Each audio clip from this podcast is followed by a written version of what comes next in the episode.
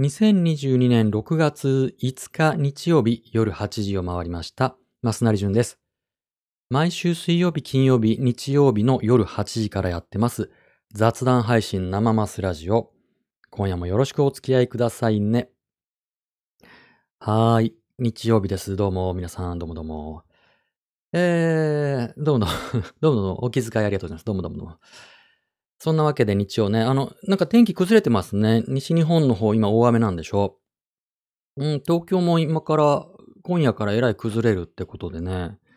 ちょっと、ちょっとテンション下がりますよ。気圧下がると。まあ、頑張っていきましょう。えー生マスラジオ。おいつも皆さんからマシュマロをいただいて、えーそのマシュマロに僕がなんとなくふわっと答えたり答えなかったり、えーしてる番組なんですけど、で、いただいたマシュマロの中から一つ僕が選んで、番組の後半でリスナーの皆さんとワイワイと意見交換したりね、ディスカッション、えそんなことをしております。早速今夜のメインテーマ発表します。今夜のメインテーマはこちら。ドン。はい。雑談力を高めてみよう。はい。雑談力を高めてみよう。これが今夜のメインテーマです。えー、はい。あ、今日も YouTube ライブと Twitter スペースの同時配信でやってます。コメントどうぞお気軽に。YouTube のチャット欄か Twitter でハッシュ生マスラジオをつけてつぶやいてくださいね。ね、雑談力。あの、今月の1日から、うーん、僕がね、ノートのサークル機能っていうのを使って、えー大人のコミュ力研究会というのを始めました。うん。うん今日で5日目ですかね。毎日いろいろやっております。コミュ力、ね、大人になってさ、困ることもあるでしょ？ありますでしょ？ねコミュ力、コミュニケーション能力。いろんな場面でコミュニケーションもちろん取らなきゃいけないんだけども、うん、若い頃はね、なんとなくノリで乗り切ったりとか、うーん、なんとなくやってきたもんですけど、大人になってみると、案外ね、いろんなことが起こりますよ。うーん、つるんでね、仲、あの、仲のいい友達とワイワイってしてた学生時代とは違って、仕事関係とかね、まあ家族とかいろんな関係でトラブルも起きがちですし、知らない人と接しなきゃいけないこともあるし、うん、で、コミュニケーションにちょっと億劫になってると、どんどん自分の交友関係、人間関係が狭くなっていくのが大人なお年頃だと思います。うん、一方でコミュニケーション能力っていうのはね、ほっとくと衰えるもんで、なので大人になって、まあ大人ってなんだって話ですけど、大人になって改めてコミュニケーション能力、コミュ力を高めるっていうのはどうですかねという、まあそういった提案です。ね、大人のコミュ力研究会。で、これね、あのーまあ僕がね、すごいコミュニコミュニケーション強者として、皆さんに、うん僕のノウハウを、うん、教えてあげよう。ね。聞け、皆さんっていう感じじゃないんですよ。うん。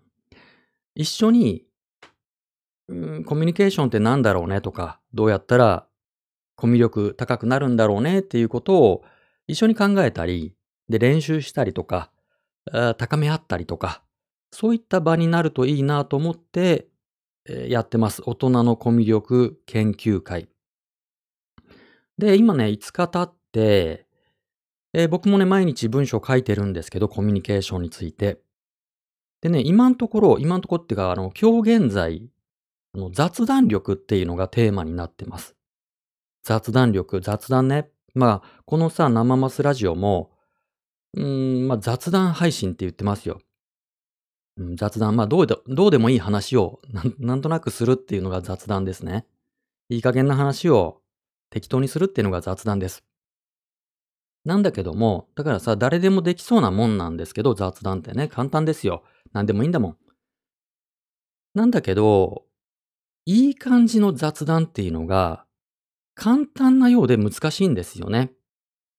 うん。で、この雑談力があると、うーん、よく知らない人ともね、仲良くなれたりとか、話の取っかかり、うーなったりとかするんで、うんこのコミュニケーション能力において雑談力っていうのはとっても重要なんです。うん。で、そのね、雑談力の高め方っていうことを今日はね、えー番組の後半で一緒に考えてみようと思います。で、よかったら、えーその番組の後半ね、スペースでリクエストいただけたら、その雑談の練習、僕があの、特訓をしますので、あの、よかったら勇気を出して番組の後半でリクエストください。さて、では、その前に、えいつものゆるネタ、柔らかマシュマロに行きますね。今夜の一つ目の柔らかマシュマロはこちら。ドン。はい。こんばんは、マスナリさん。はい、こんばんは。前回の生マスラジオで、そろそろオフ会開催を検討するかもとおっしゃっていたの、とても楽しみです。持ち寄りし合うとのことで、どんなものがいいのかなと今から迷っています。手作りのおつまみなどでしょうか？それから開催地はおそらく東京でしょうが、東京から遠いところに住んでいるリスナーも多いかもしれないので、ズームオフ会も別途あったら嬉しいなぁと勝手に思っています。というマシュマロです。ありがとうございます。そうそう、前回ね、そんな話しましたよね。まあコロナもとりあえず今落ち着いているのかな？ね。マスクもさ、そろそろ外していいとか言ってるでしょう。海外からも観光客をね、うん、受け入れてこうとか、ってことになってきたんで、まあぼちぼち日常を取り戻せるのかなと思って、えーじゃあね、うん、たまには、うん、オフ会もやりたいもんだなと。ねえ。まあ、コロナを生き延びたら、またオフ会で会いましょうね。なんて、あの、今までも言ってきたんで、落ち着いたらね、やりたいもんですよね。まあ、どこでね、何するかっていうとこが問題ですけど、まあ、コロナが落ち着いたって言ってもさ、言うてもあの、地下の換気の悪いバーとかでやったら、やっぱりリスキーでしょ？なんとなく気になるじゃないですか。うーん。だから、で、まあ、その居酒屋とかでやるのもね、お酒飲めない人もいるでしょうし、まあ、やっぱり屋外がいいのかなっていうイメージなんですよ。だからこれからの季節だったらさ、うん、ビアガーデンとか？またはピクニックみたいな、うーん、がいいですよね。前ね、あのー日比谷公園で行われたオッターバーフェスト。あの、ドイツのビールのお祭りですよ。えーそれを日比谷公園でやってたんで、日比谷公園でオッターバフェスト、うんビアガーデンオフ会っていうのをやったことがありますね。うん。ああいうのいいんですよね。あのーキャッシュオンデリバリーでしょ？ああいうのってさ、下手にさ、居酒屋予約して、えーオフ会しちゃうとさ、うー一人いくらって難しいでしょ？後から来る人もいればさ、あんまり飲まない人もいれば、やたらめったら飲む人もいてさ、不公平になるじゃないですか。うんでもね、ビアガーデンみたいなキャッシュオンデリバリー形式のお店とかだったら、まあ気兼ねなくね、うん、フェアに行けるでしょ。お酒飲めない人も自分で好きなもの飲めばいいし、まあ、または、うん前にやったのは新宿御苑で、それぞれがね、お弁当とか持ち寄って、で、他の人にこう、うん分け合いっこしたりね、うん、っていう和気あいあいとしたオフ会やったりとか、いろんなね、オフ会やったことあるんですけど、僕が写真展やった時にみんな来てもらって、その後ちょっと飲みに行ったりとか、そんなことやったんですけど、まあそういうのね、またなんかしたいなと思ってます。ただまあね、おっしゃるように、まあ東京になっちゃうよね、やっぱりね。前にね、名古屋でやったことありますけどね、僕がちょっと名古屋に用があったんで、名古屋のあの山ちゃんね、世界の山ちゃん的なとこでオフ会やったりとか、そんなのもありますけど、まあ、東京ですわな。で、まあ、東京に行けないっていう人もいるだろうから、ズームオフ会もっていうご提案ありがとうございます。ズームオフ会やりましょうかね。うん。顔を出さない感じで、やっぱり。で、なんとなくお酒でもなん、コーヒーでも飲んで、えーいろいろ入り乱れてワイワイと。まあね、その毎月さ、最終日曜日にリスナー感謝祭っていうのやってて、その時にちょっとそういうノリではあるんですけどね。あの、リスナーさんと懇親会みたいな、そんなノリはあるんですけど、うーん、入り乱れた方がいいのかなどうだろうね。どうなんですか？なんかさ、複数人が同時に、こう、いるオンライン飲み会って、こう、なんか喋りづらいじゃないですか。リアルの場だったらさ、リアルのオフ会だったら、ちょっと隣り合った人とちょこちょこっと話をするみたいなね。例えば10人いてさ、3人3人とかのグループができてとかっていうこともあるでしょ？で、そのグループが、グループっていうかね、話をするグループが、こう、入れ替わったりというか、流動的にその会話の相手が変化するっていうことがリアルのオフ会ではあるけどさ、ズーム飲み会ってそれが難しいですよね。もう誰かが喋ったらみんなそれを聞くみたいな、そんなことになりがちでしょ。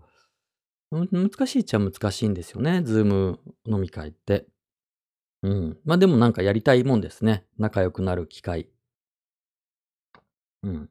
その際にはぜひ参加してくださいね。えー、YouTube ライブのコメント。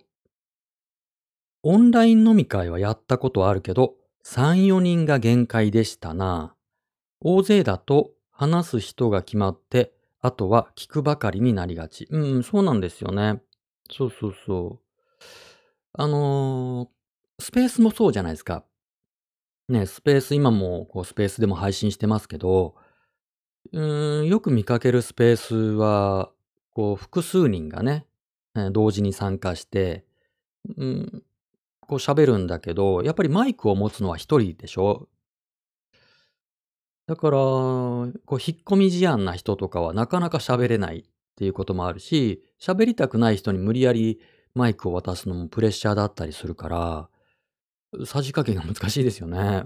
うん、どうしたらいいんだろうね。そうなんだよね。ズーム飲み会もさ、コロナが始まってすぐぐらいの時に一瞬流行ったじゃないですか。みんななんかやったでしょ。うん、でも結局やんなくなったでしょあれ。その、ズーム飲み会が定着するかと思ったらもう今やあんまりやらなくなったでしょあれってやっぱしんどいんだよね、ズーム飲み会って。あの、あ、そろそろ私、あの、終電あるんで帰りますとかって適当な理屈つけて帰れない感じがあるし、あの、みんな家だからさ、いつまででも、うん、終わるタイミングがわかんないっていうのがあるでしょ難しいよね。うーん。何？々コメント。ハッシュ生マスラジオ。マスナリさんや他のリスナーさんと実際に会って話してみたいです。おーねえ、やっぱ顔と顔合わせておしゃべりするっていうのは違いますからね。うーん。案外、マスナリさんって案外みたいな、なんか、思ってたんと違うとかね、いろいろありますよね。うん。あの、まあ、僕はさ、一応顔を出してるんで、まあ、あんまり最近出してないけどさ、顔出してるからね、まあ、こんな感じってわかるかもしんないけども、案外ちっちゃいとかね、あの言われたことありますよ。あ、結構ちっちゃいとかね。169センチなんですけど、僕ね。うん。あ、結構ちっちゃいですね、とか。あとなんだろうね。いろいろ言われますよね。もっと怖い人かと思ってたって言われたこともありますね。怖い人かと思ってたのによくオフ会来るなと思ったんですけど、もっと怖い人かと思ってたって。うーん、ねえ。まあ実際に会っておしゃべりしたいもんですね。やっぱり顔と顔を見て、えーその場でね、一緒の空気を吸ってっていうのは大事ですよね。うん、まあこういうね、オンラインもいいですけど、うん、機会があれば顔合わせたいもんです。はい、じゃあ次の柔らかマシュマロいきます。続いての柔らかマシュマロはこちら、ドン。はい。なんだ？こんにちは。YouTube 動画を見るとき、コメント欄も見ます。海外の方のコメントは読めないので知りませんが、日本人は動画の主を褒めたたえる人が多くて、そのことを気持ち悪いなと感じます。うん。しかも毎回褒めたたえているのです。盛り上げようとするコメントや感謝の意を表したいのとはまた違った雰囲気を感じます。私も褒めたたえコメントを書き込む人々と同じ動画に出演する方々のパフォーマンスに関心はするのですが、コメントを見ているとだんだんと気味悪くなってきます。ちなみに様々なタイプの動画を視聴します。えー日本人はなぜ褒めたたえてばかりなのでしょうはい、ありがとうございます。なかなか興味深い、えーマシュマロですね。うん。YouTube 動画のコメント欄。チャット欄ともまた違うのかな？コメント欄のことかな？うん、コメント欄に、まあ、褒めコメントばっかりだと。うん、それがまあ気持ち悪いと。不気味だと。気味悪いと。うん。というご意見ですね。なるほど、なるほど。えーっと、そうですね。なぜ、日本人はなぜ褒めたたえてばかりなのでしょうっていうことに関しては、まず、えっと、褒めたたえてばかりではない。当たり前のことなんですけど、えっと、これね、まあ、様々なタイプの動画を視聴しますって書いてますけど、ね、一日にさ、アップロードされる YouTube 動画って、ものすっごい数でしょ？ものすっごい数じゃないですか、そら。多分、一日にアップされる動画を全部見ようと思ったら、もう一生かかっても見れないですよね。とっくに。そんなレベルですよ。で、いろんなタイプの動画、あのさ、YouTube ってさ、Google なんで、ね、あの、親会社 Google じゃないですか。だから、その、パーソナライズされてますよね。パーソナライズ。その、うん、その YouTube 見る人が好きな動画ばっかりおすすめに出てくるわけですよね。だから、まあ、政治的に言えば、リベラルな人には、リベラルな動画ばっかり出るんですよ。うーん、保守の人には保守の動画ばっかり出るとか、もう一回美容系の動画を見ようものなら、そこからずっと出るみたいな、しばらく美容ばっかりおすすめに上がるとかってあるでしょもう僕の YouTube のさ、おすすめ欄なんて、もう、なんだ、ニュース系とかさ、落語とかさ、そんなんばっかり並ぶんですよ。うん、あとね、パンの動画とかがね、バーって並んでて、もう世界はその政治と落語とパンしか存在しないみたいな、そんな、あの、おすすめ欄になってますよ、僕の。だから、様々なタイプの動画を YouTube で見ることは実際には結構難しいんですよね。うん、検索結果もパーソナライズされてるから、これね、まあこれをいわゆるそのフィルターバブルなんていう、うん、言いますけど、うん、そのフィルターバブルの問題って本当深刻なので、様々な動画を見ていると思いきや全然偏ってるっていうことが起こり得ます。うん。ここが難しい。で、それからまあ日本ね、日本人はって書いてあるけども、まあ海外もさ、うん、わかんないよね。うーん、わかんない。海外も褒めたたえてばっかりかもしれない。これはちょっと日本人に特有の現象かどうかは、えっ、と、検証が必要だと思います。あとね、否定コメントありますよ、普通に。僕が見てる範囲で、あの、僕が、まあ僕が見てる動画が、ちょっとまた、うーん、なんだろう、お行儀の悪い人が集まるところなのかもしれないけども、否定コメントよく見ますよ。うん。ある。否定コメントある。あるから、うん、その日本でもさ、その YouTube で誹謗中傷コメントで、まあその配信主の人が疲れて辞めちゃうとかね、うん、まあ自死に追い込まれるとか、それから逆にコメント主を裁判で訴えるっていうことが日本でもよくあるじゃないですか、YouTube でね。だから、全然ある。否定コメント全然ある。はい。っていうのがまず、大前提。で、じゃあまあ否定コメントがないとしてね。うん。実際にじゃあ否定コメントがなくて褒めたたえコメントが多いとして、それなぜかと考えたときにですね、えー、割れ窓理論、または破れ窓理論っていうのがあるでしょ？broken window strategy。broken window strategy ってやつですよ。ね、割れ窓理論、破れ窓理論ってやつです。えー、これ何かというと、まあ、これ、もともと言われ始めたのって、あの、ニューヨーク、あの、1980年代かな？あの、ニューヨークの話ですけど、まあ、街の窓が壊れてると割れてると。ね、石かなんか投げられちゃって。っていう物件が一つあると、そこの周りは、だんだんね、ゴミが落ちるようになって、で、他の窓も割られるようになって、だんだん治安が悪くなると。一つその窓が割れてることによって、ここはそういうことをしてもいい場所なんだ、みたいな。窓割ってもほったらかしにされるような街なんだっていう風なイメージがつくと、次々に、じゃあもっとやってもいいんじゃんとか、他の人が窓割ってんだから俺が割ってもいいでしょっていう風になって、どんどん治安が悪くなるよねっていうことが1980年代かなのニューヨークで言われたんですよ。で、まあ、ニューヨークはその割れ窓理論にのっとって、とにかくその割れてる窓は修繕して、落ちてるゴミ拾って、まあ、街をね、美化運動みたいなことをした結果として、えー、1990年代以降になると、とてもまあ治安が、うん、良くなったよねと、そういう話があるんですよ。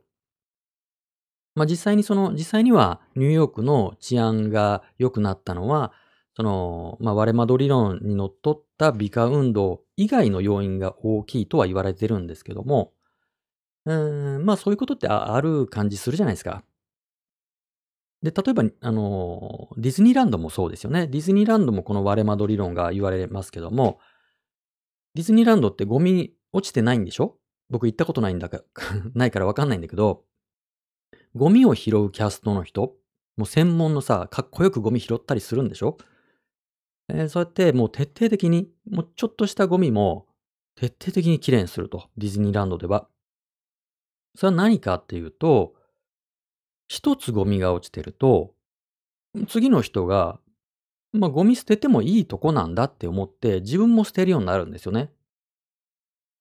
でも誰も、誰一人捨ててないと。もう塵一つ落ちてないところに、ゼロの状態に自分がゴミ1捨てるのって結構勇気いりますよね。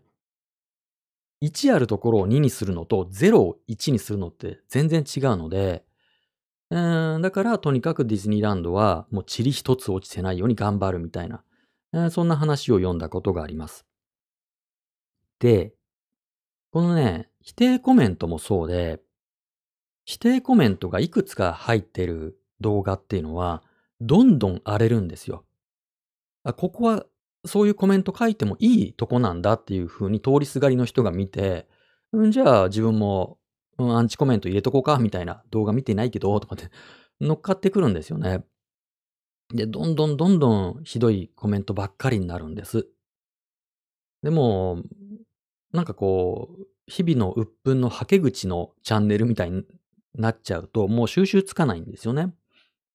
だから、そうならないうちに、もうアンチコメント、批判コメントを配信主としては、もうとにかくこう、捨てていくと。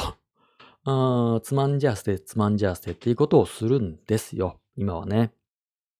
でね、えっと、これは YouTube のコメント機能がとってもまあ配信主としては使いやすいっていうこともあるんです。あのー、まあね、いろんな設定ができるんですよ。YouTube のコメント欄っていうのは。あの、チャット欄もそうなんだけども、一つはまあミュートワードの設定とか、もちろんブロック、ユーザーに対してブロックすることもできるんです。あとは AI が自動的自動的に判定して、えー、攻撃的なコメントと AI が判断したものは自動的にね、保留になるんですよ。配信主が承認しない限りは公開されないっていう風に自動的になるんで、設定すればね。うーん、っていういろいろなのがあって、でね、最大のやっぱりいいところは YouTube のコメント欄。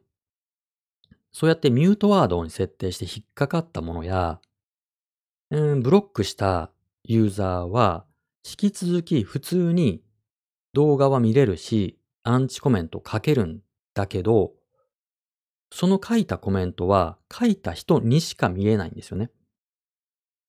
言ってることわかりますかね？あの、他の、うん、動画視聴者や配信主、動画主にはそのアンチコメント見えなくなるんです。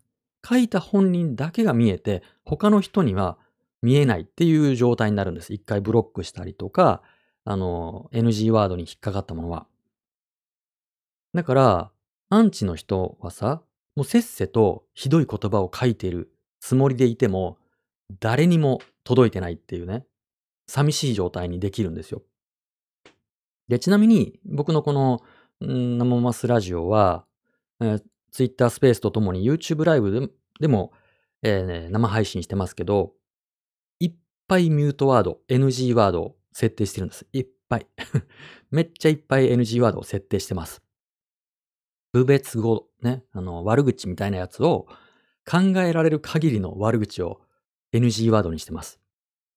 うん。やっぱりね、治安良くしないと、あの、僕に対する批判、建設的な批判とかは全然ウェルカムなんだけど、汚い言葉とかさ、攻撃的な言葉を、その他のね、リスナーさんの目に触れた、触れさせたくないですし、で、時々こうゲストをお呼びしてね、対談とかインタビューすることあるけども、そのゲストの方を攻撃するような、うん、そんなコメントをね、そのゲストの方の目に触れさせたくないじゃないですか。だから、いっぱい NG ワードを入れてます。うん。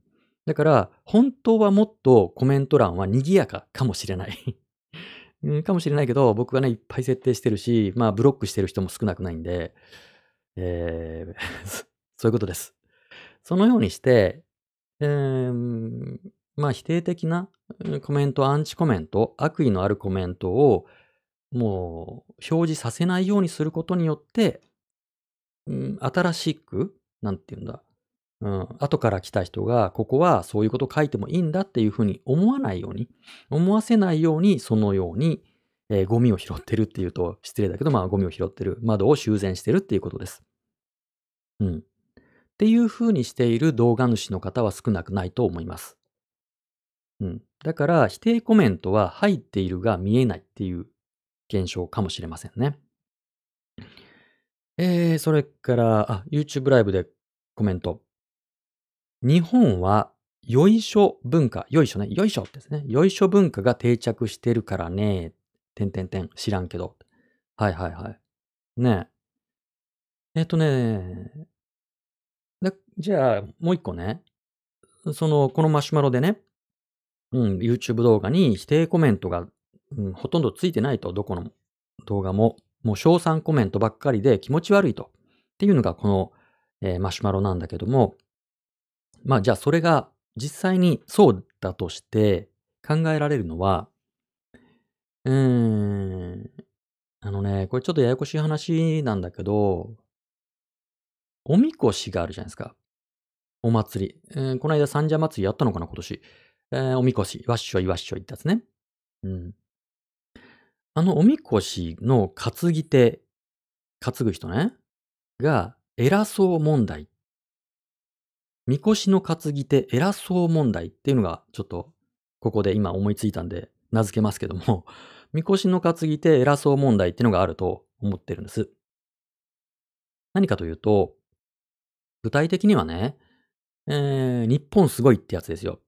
美しい日本みたいなね、美しい国日本みたいな、そういう人たちいるじゃないですか。ね。えー他の国と比べて日本はすごいんだっていう。で、それな、そういう人たちいるけども、まあそれは日本に限らないですよ。アメリ、あの、グレートアメリカ、んなんだっけ、え ーってやつあるじゃないですか。なんだっけ。え ーね、トランプとかレーガンが言ったやつですよ。 make great、make America great again。なんだっけ。わけわかんなくなっちゃった。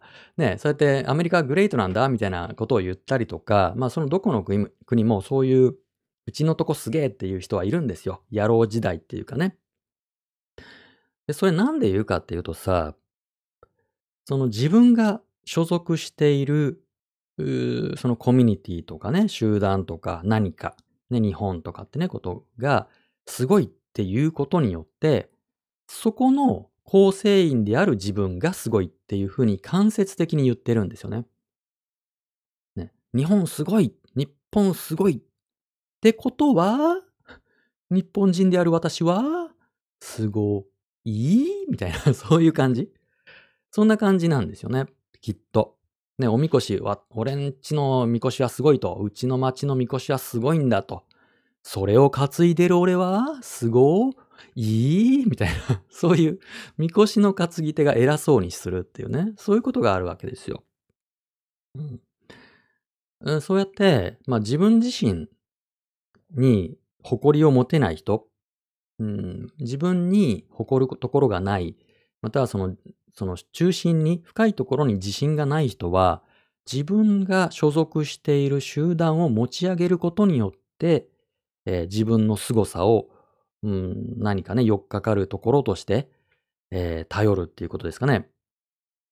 うん。これね、ほんとよくあることですよ。そのまあ、今ね、日本すごいっていう話出しましたけど、あの、天皇、天皇制がそうですよね。古くから、それこそ江戸時代からそうでしょうけども、あの、まあ象徴、今はね、象徴天皇だけども、象徴として日本はね、天皇っていうのがすごいんだっていうふうに上に置いといて、それを持ち上げる集団、または近い集団が偉いんだと。天皇に近いんだからすごいんだみたいな話になっちゃうわけですね。もうこれは江戸時代からまあ続く、まあもっと前からか、続くことですよね。うん、その、うん、江戸にはさ、将軍がいたわけですよ。徳川将軍とかいるんだけども、一応その上に、えー、京都にまあ、その帝がいるよね、みたいな。ちょっとよくわかんない政治体制ですよね。うん。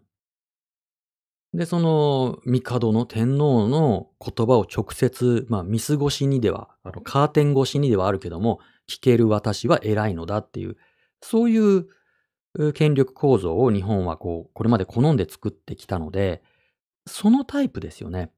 うん。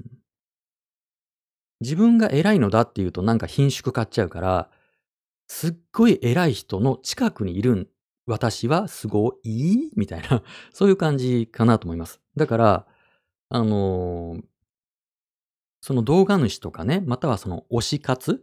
うん、とかもそうだけども、とにかくその自分の推しの対象、うん、をすごいっていうことにすることによって、その推しをずっと推してる、古くから推している私はすごい？みたいな。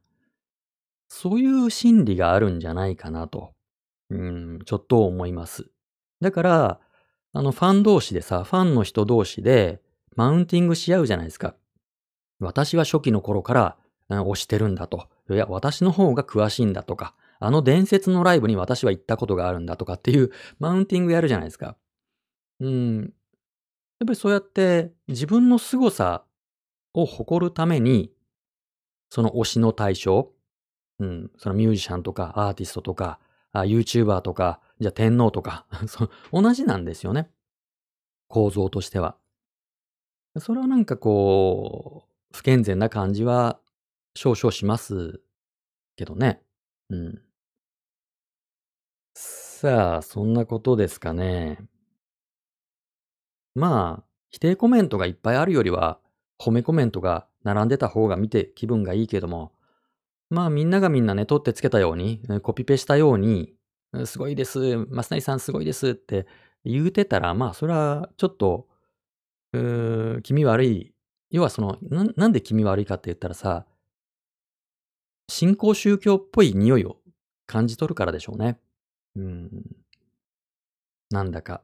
うん、言葉だけすごく、大きくってさ、言葉が大きいっていうのは、もう神みたいな、マスナリさん神？みたいな、まあ誰も言ってくんないけどさ、あの、マスナリさん鬼？とか、そうやって、えー、やたらそのでかい言葉、強い言葉で褒めたたえるっていうのが並んでるのは、ちょっとこう、新興宗教感がありますよね。それはちょっと気味悪い、えー、証拠証拠みたいな感じがするので、うん。いかがなものかっていう心情は僕も理解します。うん。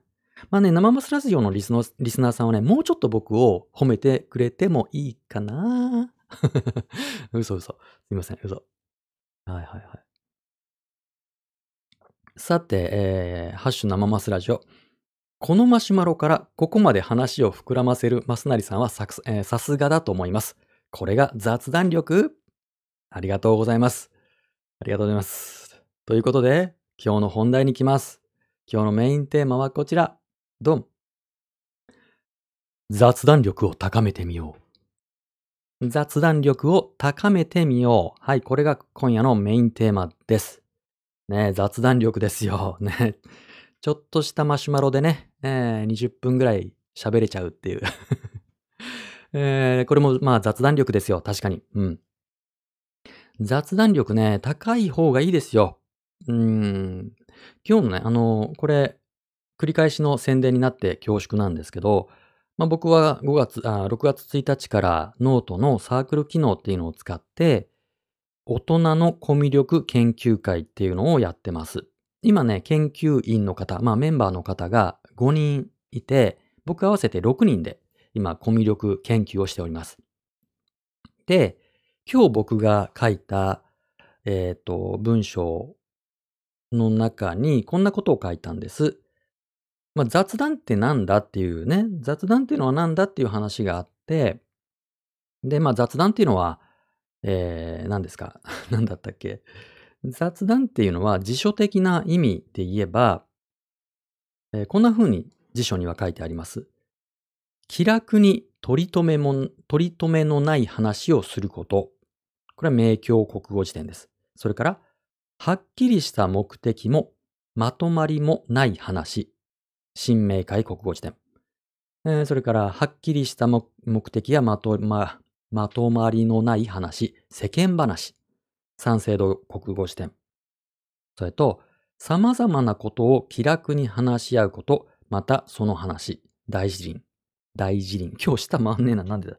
それから様々な話をすること、またその話、取り留めのない話、世間話、よもやま話、日本国語大辞典。まあまあ、そんなことですよ。だから気楽に、えー取り留めのない、はっきりした目的もまとまりもない世間話、みたいなのが雑談です。まあ皆さんイメージ通りだと思います。うん。だから内容はね、何でもいいんですよ。うん、どうでもいいんですよ。内容なんて。それを気楽にふわっとするのが雑談です。で、まあ、そ今のがじ、えーと辞書的な定義なんですけど、えーじゃあ雑談の効果。雑談をすることでどんな、まあ、いいことがあるのか、どんな効果が期待できるのかっていうことを、えー僕は今日のね、文章で書いたんですけど、それは僕はこうしました。えーちょっと読みます。雑談の効果は何でしょう？僕は気持ちの糸をつなぐことだと考えます。糸電話を思い浮かべてください。子供の頃、糸電話で遊んだ経験は皆さんお持ちでしょう。両者が持ったコップの底は糸でつながれています。糸がちょうどいい加減にピンと張っていれば、声は振動となって相手へ伝わります。雑談は気持ちの糸をつなぐ行為です。自分が伝えたいことを声を荒らげて叫んでも、糸がつながっていなければ相手へ伝わりません。相手の声を聞くこともできません。道行く人に何か伝えたいことがあるとき、まず相手の気を引かなければいけません。トントンと肩を叩いたり、ちょっとすいませんと声をかけたりして、伝えたいことがあると伝える必要があるのです。ね、伝えたいことがあると伝える必要があるのです。それと同様に雑談を通してあなたと友好的なコミュニケーションを取りたいと伝えるところからコミュニケーションを始めましょう。雑談がうまくいけば相手は自分に心を開いてくれます。自分の話に相手は耳を傾けてくれるようになります。相手もわかりやすい言葉を使って話してくれます。多くの人は何を伝えるかに不信しがちですが、その前に気持ちの糸をつなぐための良い雑談が必要なのです。雑談力に知識は必要ありません。相手と自分の気持ちの間に糸をつなぐことが重要なのです。まあ、このような、あの一部ですけど、このような文章を今日僕は大人のコミュ力研究会で書きました。で、具体的なね、コミュ力の高め方については、えー、明日以降にまたここでね、えー、大人のコミュ力研究会に書いていこうとは思ってるんですけど、まあまあそういうことです。だから雑談っていうのは内容は何でもいいんです。相手と自分の気持ちの意図をつなぐ。それが雑談の、まあ、効果だと思います。うん。でね、まあこれは、えっと、まあ知識は必要ないと書きましたが、この場合の知識っていうのは、いろんな、なんだろうな、うん、いろんな知識、いろんなことについての知識は必要ないんです。もう皆さん大人だから、あそれは、うん、生きてればさ、ほっといてもいろんな知識とか体験あるでしょ？もう雑談においてはね、もう十分ですよ。皆さん。十分。うん、ただ、技術は必要なんですよね。雑談力において、知識は必要ないけど、技術は必要で、それはね、やっぱり実践の練習も大事。うん。あの、文章を書くことでね、あの、ある、なんだろうな、僕のメソッド 僕のメソッドにのっとった、あの、文章を書くことによって雑談力が高まると思ってるし、でもやっぱ実践も必要なんですよ。なので、えー、今日は、ちょっとお試し。えー、今、ツイッタースペースを使っているので、よかったら、えー、スペースで上がってきた来ていただいて、えー、雑談の練習、やってみませんか？どなたか。あの、研究員の方を優先しますけども、あの、研究員じゃない方も、え歓迎しますよ。雑談力高めたいっていう方はよかったらスペースでリクエストくださいね。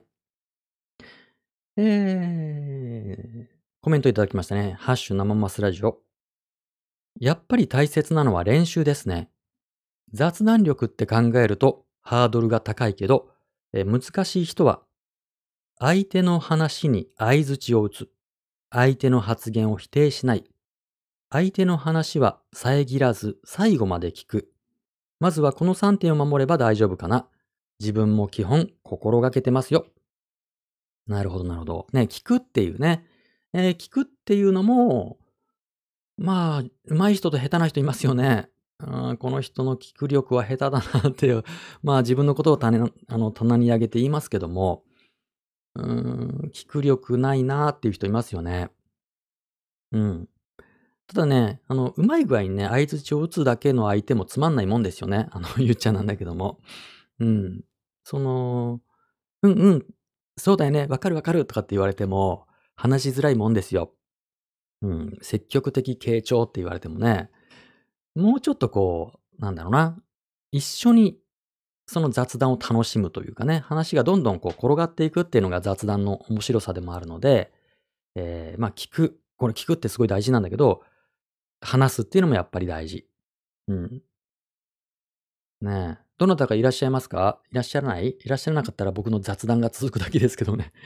えー、まあね、聞くっていうのを、も確かに、うん、これもかなりの技術だと思います。うん僕はね、こう見えて若い頃に、あの、いいとこのバーテンダーだったんですよ。いいとこの。うん、こう見えてね、うん。もうどこに出しても恥ずかしくない。自分で言うの変だけどさ、まあ世界一のバーにいたんですよ、僕は。でね、バーテンダーも話をしなきゃいけないんですけども、でもやっぱり、まあ聞く方が多いんですよね。うん、聞く力。いい感じで聞かないとさ、この今の僕のね、このノリで、こうね、いいとこのバー、バーでさ、ペラペラペラペラ喋ってたら怒られちゃうからね。うん。こんなには喋ってなかったですよ、もちろん。うん。聞く。どうやってうまい具合に聞くのか。ふむふむとね、合図中打つだけじゃダメなんですよね。うーん。だからね、まあ、この大人のコミュ力研究会は、今はね、あの、書く、それから読むっていうことにフォーカスして、えー練習してるんですけど、今後は話すとか聞くっていう、そういったプランも用意しようかなと思ってます。ということで、今、えーリクエストいただきました。ミュートを解除してどうぞ。こんばんは。はい、こんばんは。はい、こんばんは。いらっしちょっゃい。と練習、はい、練習しに来ました。はい。えっ、と、研はい究員の方かな、あ、そうです。えっと、研究会の名前をし、研究会ってどういう研究会の、なんですかね？なんとか研究会って言うじゃないですか。ちょっとフルネームで。大人のコミュ、え、大人のコミュ力向上じゃないな。えっ、と、大人のコミュ力研究会？はい、よくできました。ありがとうございます。はい、ありがとうございます。うんねえ、あの、どうですか？今、はい5日やってみましたよね？あ、やってますね。ちょっと大変？結構、ううんん、毎回書くこと悩みますね。でも他の方の文がすごい上手なんで、うんうんうん。なんか、それ読んでたら、おーってなって、ちょっと気遅れしてしまうところがあるんですけうど、んうん。まあ、まあ、ちょっとな、なんとか、まあ、い今のところはちょっと継続してうんうんうん。アップしてるんですけど、はい。うーん。これずっと続けられるかどうかはちょっと不安かなって思ってます。続けることが何より大事ですよ。あの、上手に書かなくていいんで、1行でも2行でも続けるっていうのが大事だと思います。ね、うん。あのなんかね、はいかはい。どうぞどうぞ。あ、はい。あ、どうぞ。なんていうか、うんうん。長長い文章書けるかなとかって思ってたんですけど、はい。逆で、だから、ツイッターぐらいの140字ぐらいのが楽だけど、今度長くしようと思うと、うんうん逆に、だらだらだらだら長くなってしまっうて、ん。ねなんかまとまりがない、うんうんうん。うん、なんか思ったことを、うん、だらだらだらだら書いてて、あ、ちょっとまとまりがないから整理しようと思っても、どう整理していいかわからないとか、うーん。そんな感じで、あ、なんか、ここれだけのことを言うのに、この文章の長さはちょっと長すぎるなって思うことがあるんですよ。あ自分の文章ですけどね、もちろん。あの、毎回結構時間かかってます？結構かかってますねはい。どれぐらいかかってるかな ?1 時間ぐらいかけてる時もあるし、あもう、書いて、もうすっかり消してしまって、もう一遍書き直したりとか、うん。あ、もうこれはやめて違うこと書こうとか、あうん、書く前に頭の中でいろいろ考えてる時間も長いし、んうんうんうん。うんそんな感じですね。まあそんなああんあんまり気合い入れてあの書かなくても大丈夫ですよ。きあの気楽に雑談っぽく、うん、気楽に書いてもらえばいいんじゃないかなと思います。うんそうでですね。す。うんうん。まあ、そんなもうエネルギーが足らなくなってくるので、だんだん気楽になってくると思います。うんうんうん。最初はちょっと頑張ろうっていう気持ちが大大きいので、うんうん。頑張り、うん、気負いすぎてるかなとは思うんですけど、うんうんうんまあ、気負、気負ってあの文章なんで、まあど、いやいや、まあそんな謙遜されることはないですよ。大丈夫。あの、あのいい文章だと思いますよ。うんあ、そうですか。ありがとうございます。い失礼ながら皆さんね、もっと書けないかと思ったら、あの、結構、あの、文章力に関しては結構もう全然、うん、書けるんだと思って、はい。もっと書けない人たちが集まるかと思ったら十分だなと思ってて。うんうん本当にでも、皆さんね、文章上手、ん私が同じようなことを書こうと思っても、こんな上手には書かれへんわ、とか思って、うんうんうん。うん。で、あのね、大事なのが、これ、あの、誤解されがち。昨日の僕の文章でも書いたのかな。あの、文章力とか、まあ、会話力、まあ、いわゆるその言語能力が高いこととコミュ力は別なんですよね。ああ、はい。文章がめっちゃ書けるけども、コミュ力低いって人いる、まあ結構いるんで、うん、うんそれはなんか全然別のことだなと思ってます。うんだからはい、文章を書く、書き続けるだけでは、こう、コミュ力が高い文章も会話力、あの、コミュ力高い会話力にもつながんないので、えーはいまあ、その辺ね、具体的にそのどうやってコミュ力高めるための文章をう練習したらいいのかっていうのは、明日以降の僕の日誌で書きますが、うんあの、はい。あの、うーん、雑談とかもなんか身につけたいんですよね、きっとね。あ、そうですうんうんね。うん。はい。じゃあ今日私はなんうん、か、どうぞどうぞ。言いたいことがあっうん、うんても、うん。言うことを頭の中で組み立てるのにすごい時間がかかるうし、んうんうん。あの、適切な言葉を、なんか頭の中から出してくるの、あの、うん引き出しの中がもうごっちゃごちゃになってうんて、うん。もう引っ張り、なんかそのなんか探しまくらないと出てこないような状態なんですね。うんうんうんうん。だから、あの、まあ、い友達とかも一対一で喋ってたら、うん。私多分その、ちょっとした黙ってる時間、は1い。秒、2秒、はい。そういうのが長い、結構あると思うんですうんよ。うんうん。うん。だかえらね、うスんうん。ムーズにいかなくっうんうんて、うんうん。だから、まあ、だから、まあ、1対1ならいいんですけうど、んうん。何人かだと、うんうん。私がその考えてる数秒の間に話題が変わってしまったりとか、い。他の人がもう割り割り込むってきたあれなんですけど、うんうまあ、ん。スルリって入ってこられるうと、あ、ん。もう嫌になってしまったりとうんか、うんうんうん。まあ、な、とにかく瞬発力がなくって、頭の中がどちらかってるみたいなう感んうん。じで。だから多分その、編集ですよね。編集う力みたいなんこともあ必要ですよあ、ね。えー、まあ自分が思ってる頭の中とか心の中にあるモヤモヤっとしたものをうん、こうん。言葉に変換するっていうのが多分最初のステップで、その次はい。は、えー言葉に変換しながらなんだけども、面白い感じにうん。編集するっていう、それが。大事なんですけど、では、では、はい。えー今日ね、マシュマロもう一つ来ていたんですけど、それをちょっはい。と、これをネタに喋っていただこう。練習です。え、え 練習です。そんな、殺生、殺生殺な。そんな殺生な。では、あのーマシュマロ読みますね。はい。えー今日も時間ギリギリになってしまいましたが、マシュマロを送ります。ここれ送送り主じゃないですよね。大丈夫かな？はい。いや、違いますね。違います。はい。えー、マスナリさんは、好きな野菜は何でしょうか？私は、そら豆とアスパラガスが二大、二大巨頭です。えーですので、初夏はとても幸せな季節です。はい、こんなマシュマロが来ました。では、ね、好きな野菜何ですか？この方はそら、そら豆とアスパラガスがお好きなんでしょう。えーはいじゃあ、好きな野菜について。で、まあ、初夏とかっていうキーワード出てますけど、このマシュマロについて、あの、一人でちょっはとフリートークえー、やってみてください。そんなとんでもない。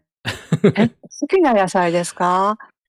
いや、特にこれといって、あ、これが好きっていうのはないんですけうんど、うんえっと、これから夏で、うちの庭で取れるんですけどう、んうん。大葉とかみょうがが、なんていうか、植えてるんじゃなくって、はい。勝手に生えてくるんですね。うんまあ、最初は植えたんですけど、はい。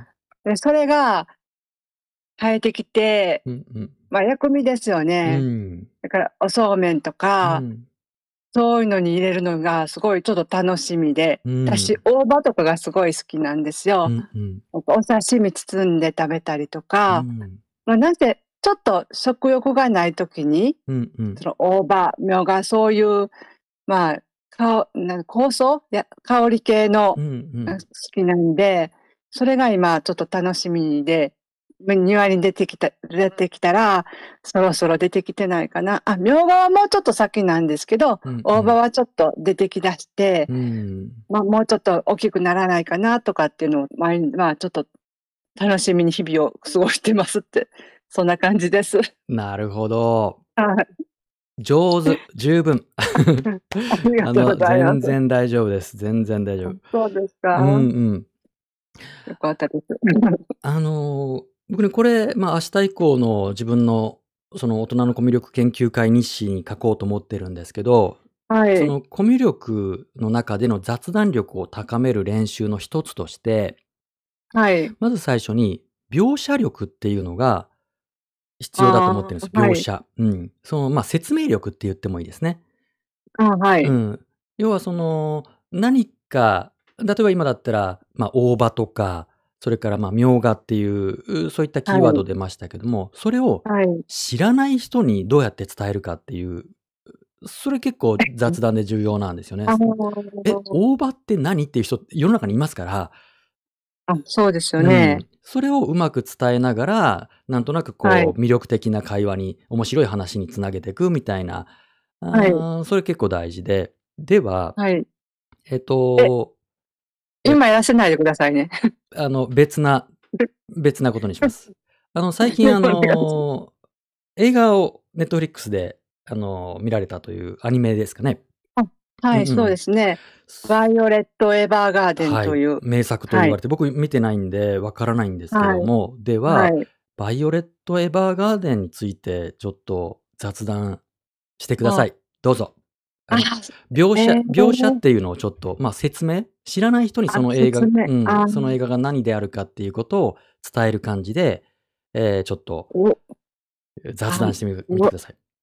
あそそうですうね。ん。バイオレット・エヴァーガーデンは、いとこが好きうで、ん。ずっといとこがよく話をしてたんですけうど、ん。うまあん。話っていうか、あの、ちょっと、それこそ、あの、SNS でちょっと書いてるのを見てて、うちょっとん。気になってた感じで、うん。それで、ね、気になってたんですけど、私は、あの、D アニメストアとかは見てうん。たんですけど、うん。うん。そういうのにはアップされてないので、うん。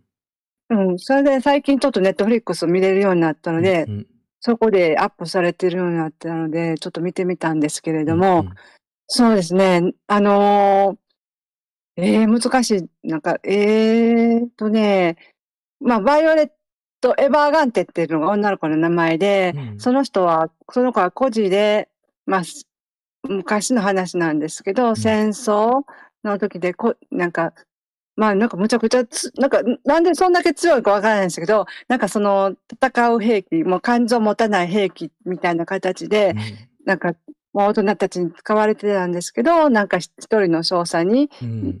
預けた、もう、に拾、なんて拾われてるっていうか預けられうて、ん。その人が初めて、なんかいつ少しんで、なんか育ててくれたんですうよ。ん。でも、まあさ、それでもまあなんか、もう本当に全然か感情とかがわからなかった子なんですけうど、ん。まあそれ、その、まあした、まあその慕って、した、まあ一緒にずっと慕っていったんですけど、うん。まあすなんか、あのー戦争で、まあ、あ、これネタバレになってしまうんかな。ネタバレ避ける方向でお願いします。僕まだ見て。避ける方はい。向で。あの、まあとりあえず、あの、別れてしまうんですよね。で、それで、あの、まあ、戦争、あの、その兵、戦争が終わって、えっと、その上官のお友達に、が、なんか面倒見てもらうことになって、そこで、その人が郵便業務をししてるんですけど、そこで、あの、代筆？あの、手紙の代筆業務、あ、聞こえてますか？聞こえてますよ。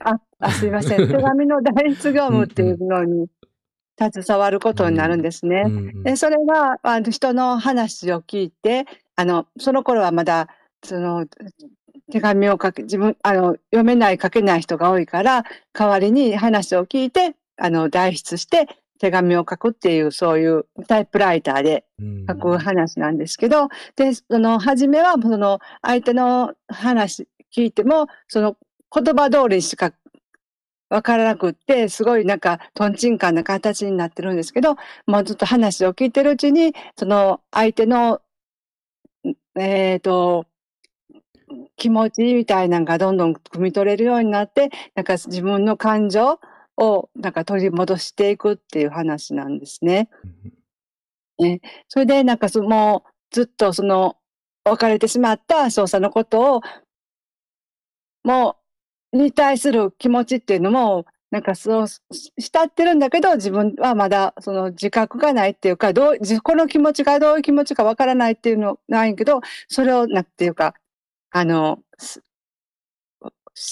わかる、なんていうか、わかりたいっていうか、うそのん。人の気持ちを、なんか、あの、聞いて、なんか大言葉にしていくいきながら、自分の中の気持ちも育てていくっていう、そんな話でした。あ、もうすいません。あお疲れ急にこんな様でした。こと振られるとむちゃくちゃしんどかったですわ。お疲れ様でした。なるほど、なるほど。うん。わかりました。うーん。はい。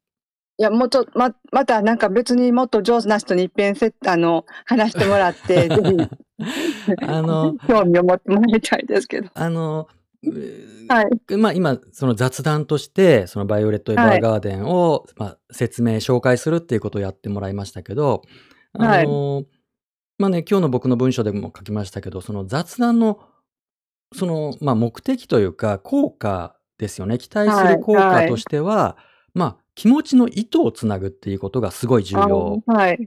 なんですね。まあそのためには、まあ描写力ももちろん必要なんですけど、やっぱり一番、うんメインの、まあ、目的をどっか頭の片隅に置いとくっていうことが大事だと思ってて、はいだか。ら相手によってその話をチューニングする必要があると思うんですね。はい。うん。あの、だから自分、まあ多分今のその説明っていうのは、えーその映画を思い出しながら印象的なはいシーンをこう、はいこう頭の中で再生するようにしてそれをこう説明されたんだと思うんですけど、あはい。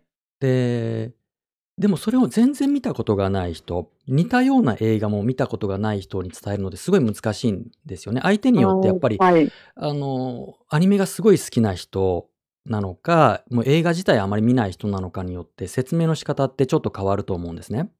はい。だから僕だったら、もう1対1、1対1であれば、まず相手が、えーはい似たような映画を見たことがないかをちょっとはい聞きますね。だから、バイオレット・エヴァーガーデンに似た映画を何か、あの、自分の中で探して、それを聞いてみるんですよね。ななんとかっていう映画って知ってます？とかって。あれにちょっと似てるんですけど、みたいな感じで、イメージを、うん、相手に持ってもらう。はい。はい。だから、ここが雑談と、例えば講演会の違いだと思うんですけど、あはい。たくさんの人に自分の情報を一方的に伝えるっていうのではなくって、雑談は相手と一緒にこう、一つのネタで遊ぶみたいなところがあるので、はい。はい。だから、相手がそれを知ってるかとか、相手が話についてきてるかとか、はいみみたいなことを意識するっていう、相手をすごく意識するっていうのが、いい雑談の一つポイントかなっていうのが、まず一つ。はい。はい。それと、あのーまずね、すっごい、まあ、今す、無茶ぶりをしてるから無理もないんですけど、急に上がってもらって、もういきなりの無茶ぶりで緊張されるのははい当然なんですけど、僕はこういう話、人と話をするときに一番あの自分の中で意識してるのは、あの、脱力ですね。あのああ、はいとにか。く脱力、あの、緊張しない、緊張しないだけじゃなくて、もう、だるだるな気持ちで、あの、あー人と接すはいるんですね。う うん要は、あの、雑談、ね、気持ちの糸をつなぐことが雑談であるっていうふうに僕は一応定義しましたけど、あはい。の、相手と自分の気持ちの糸をつなぐためには、相手にこう、うん心を開いてもらわないと、うもう糸、はい糸も出てこないので、相手の糸。で、相手の糸はいと自分の糸をつなぐ、う行為なので、雑談っていうのは。はい。だから、まず自分がすごいリラックスをすることで、うん相手にもリラックスしてもらう。はい。自分が、やっぱ今は無理ないと思うんですけど、自分,、はい自分がリラックスしてない、緊張しちゃうと、相手もなんか身構えて、緊張が移っちゃうので、そうするともう何を話してもなんだかこう言葉が届かなくなっちゃうから、はい。うーん、まあこれはもう、うんもうとにかくリラックス、もう脱力、はい力をいかに抜くかっていうことが、えーまあ、雑談に限らずコミュニケーションで僕はすごい重要だと思ってます。うん。はい。うん。まあ、あとはね、その描写については、うん、まあ、今度また詳しくその研究会で紹介しようと思うんですけど、あのーなんだろうな、よりと引きの視点が必要だと思うんです。はい。あの、えーバイオレット・エヴァーガンデンという映画を説明するときに、まあ何かを説明するときに、まず一言で言えばこんなものっていう、一行、はいはい一行で言えばこんな感じ。ね、その、じゃあ50文字で説明する。で、次は、もう少し詳しく140字ぐらいで説明する。で、400字で説明する。1000字で説明するっていうふうに、だんだん詳しくなっていく。まずは引きで全体をざっくりイメージしてもらう。一言で。はい。で、はい。詳しく言えばこう。もっと詳しく、詳しく言えばこう。で、はい、そこから話が横にずれてっていうふうに展開するのがいいかなと思いますね。はい。うん。だから何かを、これからまあ映画とか何かをご覧になるときに、ざっくりでいいので、あの、ご自身の日記でもいいんですけど、はい。まあ映画表みたいなものはい。をご自身なりにつけられるといいと思います。一言で言うとこんな映画。あの、なんだろうな、のび太くんが宇宙を救う話みたいな、一行で言うと何みたいな。はい。って書いて、それからもう少し詳しく、もう少し詳しくっていう3段階ぐらいでこうメモを取られると、うん、何かパッと見た時に物事をこうざっくり大づかみするっていう力がつくと雑談でも役に立つかなと思いました。あはい。あ、わ、わかります。もうなんか、もう、とにかく昔から読書感想文とか、うんうんうん、そういうのが苦手で。わかります。そう、映画とか見て、どんな、うんうん、どうだったとか聞いても、あ、よかったとか、感動したとか、うんうんうん、それぐらいのもう感想しか言えないんですね。うんうん、あらすじとかすごい。だから言い出すと、うん、もう余計なところから細かく言ってしまって、集中つかなくなって、今もとかなり収集つかなくなってて、ちょっとテンパってたんですけど、うん。うん。まあ、あの、そういう何かの、まあ、批評っていうと言葉が硬いですけど、はい。あの、まあ、映画とか何かね、その展覧会とか見に行ったりとか本を読んだ時に、えーそれをこう魅力的に説明できて、そこに自分の視点を付け加えて相手に伝えられると、それはなんか、そういう人って魅力的じゃないですか。何かを魅力的に紹介できる人って魅力的な人なので、はいはい。えー、それは、こう、いいコミュニケーションが取れる気がしますね。ああ。うん。ああ、そうですね。うん。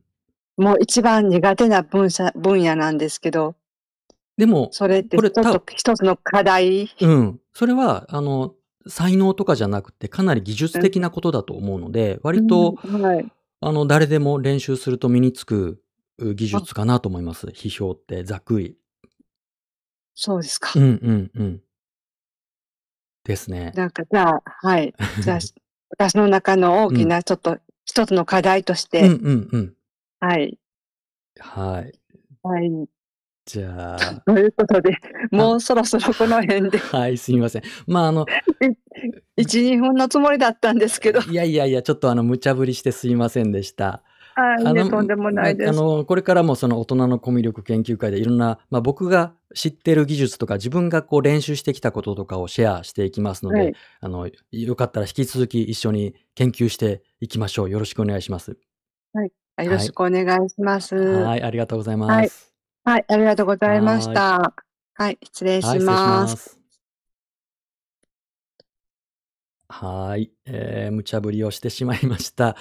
ねまあ、雑談って難しいですよね。今いきなり上がってきていただいて、えー、でもすごい頑張って、うん、くださいました。ありがとうございます。他のどなたかいらっしゃいます？うん、もういらっしゃらない？うん、何か、まあ今日はね、あの、今日のメインテーマ、雑談力を高めてみようっていうタイトルにして、えー、僕のね、大人のコミュ力研究会の宣伝をしておるわけですけども、よかったらどなたかもう一方ぐらい、えー、ちょっと雑談、うん、ここで、うん、雑談やってみたいっていう人いらっしゃいますか？いらっしゃらない？いらっしゃらないかな？あのね、やっぱりこれって、あのー、コミュニケーションってさ、雑談もそうなんだけども、いっぱい本が出てるんですよ。ね、雑談力で Amazon で検索したらさ、もう何十冊も出てきてびっくりしたんだけども、うん、いっぱい本は出てるんです。コミュニケーションについて。ね、聞く力みたいな本もいっぱいあるでしょ？でもね、まあそんな本読んでも上手になんないんだ。その、それはね、やっぱり水泳とかと一緒で、やってみないとね、うん、上手になんないですよ。コミュニケーションって。で、まあこれね、これまでも何回も言ったことの繰り返しになっちゃうんだけども、コミュニケーションってみんな自己流でやって生きてきたでしょ？練習する機会なんてなかなかないと思うんです。で、いつだって本番なんですよね、コミュニケーションって。でもコミュニケーションで何か失敗すると、うーすごくその後のね、その人間関係が壊れたりとか、厄介でしょ？トラブルになっちゃうでしょ？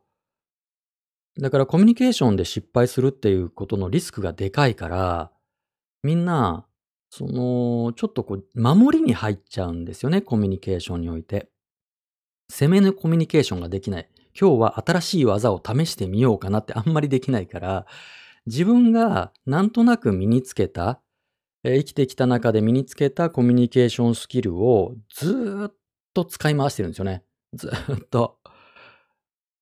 で、それはね、ある時までは通用するんだけども、大人になってみるとさ、求められるものが変わってくるでしょ、だんだん。若ければ、まあ、その自分のね、友達とかとは、なんとなくノリで、もう言葉なんていらないわけじゃないですか。ね、マジマンジマジマンジとかって言っとけば なんとなくなるわけですよ。何を見たって、可愛いって言っとけば済むし、うん、もう言葉なんていらない。ノリでいいんだから。で、その、その、自分よりも年上の人たちはさ、まあまあ、あの人たち若いんだから、みたいな。まあ、多めに見たろうかな、とか。っていう風に甘く見てくれるけど、大人になるとさ、逆ですよね。うん、自分より若い人たちが、いろんなものを求めてくるじゃないですか。もう大人なんだからちゃんとしてるだろうとかね。うん、っていう風に見てくるし、社会的にいろんな責任を背負わされるでしょ。仕事とかさ、家族とか、いろんなその地域コミュニティとかで、えーしっかりした役割を求められたり、責任ある立場になったり、で、こう、めんどくさい交渉事を任せられたりとか、ってなるでしょう。そこで大事なのは、その仕事の能力とかももちろん大事なんだけど、調整力が必要でしょ？人とこう、うまい具合に、うまい具合になんとなくやっていくっていう、えーそういったコミュニケーション能力が必要なんだけども、そういうコミュ力を高める場がないんだよね。大体ね、そのコミュ力についての本僕も何冊かね、こんなことやるから、えパラパラっと見たんだけども、若い人用なんですよね。多分新入社員とか、あの20代の人に向けたコミュ力の本が比較的多くって、あとビジネスマン向けね、えーっていうのが多くって、なんだろうな、もうちょっと抽象的な大人のコミュ力っていうことについて、えー何か知れる機会は、まあなかなかないし、まして練習する場っていうのが、まあほぼほぼ皆無だと思うんです。うん。で、まあこのね、生マスラジオでもいつもマシュマロを募集して、いろんな、うーん、おしゃべりテーマを提案してもらったり、まあ時にはね、相談事とかあるんだけども、で、寄せられる相談事で比較的多いのが、やっぱり人間関係のトラブルなんですよね。うん。まあ人間関係のトラブル、しょうがないけども、でもコミュ力がもうちょっとあったら、なんとかなったんじゃないかなっていうふうに見て思うこともあるんです。で、何かできないかなと思って、えー大人のコミュ力研究会っていうのを立ち上げたわけです。うんまあ、僕がね、その、そんな、あの、皆さんに教えるほどのコミュ力が高いのかと言われれば、まあ、その、そうでもないですと しか言いようがないんだけども、まあ、見ての通りですよ。うん。コミュ力はさ、もう隠しようがないよね。あの、見ての通りのコミュ力ですですよ。これでよかったら、あの、伝えることはありますっていう感じですかね。うん。まあね、僕はまあ、なんつうか、コミュ力、コミュ力だけで生きてきたみたいな人なので、仕事もそういうコミュニケーション関係だし、人間関係も、とにかくコミュ力だけで、なんとなく生き延びてきたっていう意識があるので、いっぱい考えてきたし、練習もいっぱいしたんですよね。そのコミュ力に関する、まあ、喋りの練習もそうだし、コミュニケーションの練習とかもすごい、えーしたので、そのなんか僕が知ってることをね、えー伝えられたらいいなと。で、まあ、一緒にコミュニケーションってなんだっていうことを考えられたらいいなと思って、えー大人のコミュ力研究会っていうのをノートでやってます。僕のツイッターの固定ツイートに貼ってますので、よかったら説明文だけでも読んで帰ってちょうだい。はい、そんなことで今日は、えー雑談力を高めてみようというテーマでね、実際に、えー研究員の方に上がってきていただいて、雑談の実践をちょこっとやってみました。うん。えーそういうこと。以上。まあ、こんな感じで、えーいつも皆さんといろんなテーマでおしゃべりをしております。皆さんからいただいたマシュマロ、ね、えー僕への質問とか、おしゃべりテーマの提案、番組の感想をいただいてます。それで、リスナーの皆さんとワイワイと意見交換したり、一緒に考えたりするという時間を週に3日、えー設けております。よかったらまたお付き合いください。では、今夜もありがとうございました。次回は水曜です。おやすみなさい。